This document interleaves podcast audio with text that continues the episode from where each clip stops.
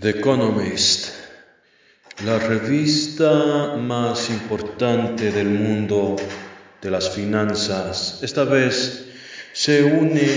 a la conspiración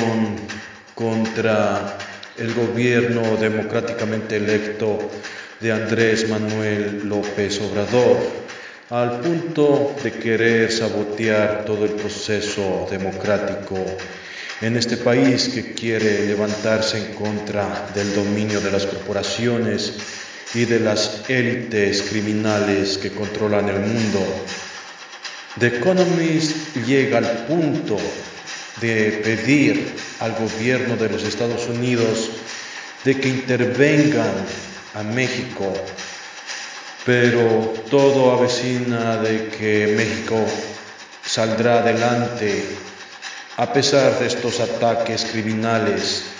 de centros políticos conspirativos tal como son los medios de comunicación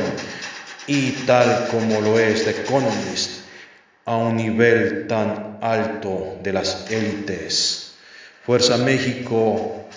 los imperialistas no ganarán.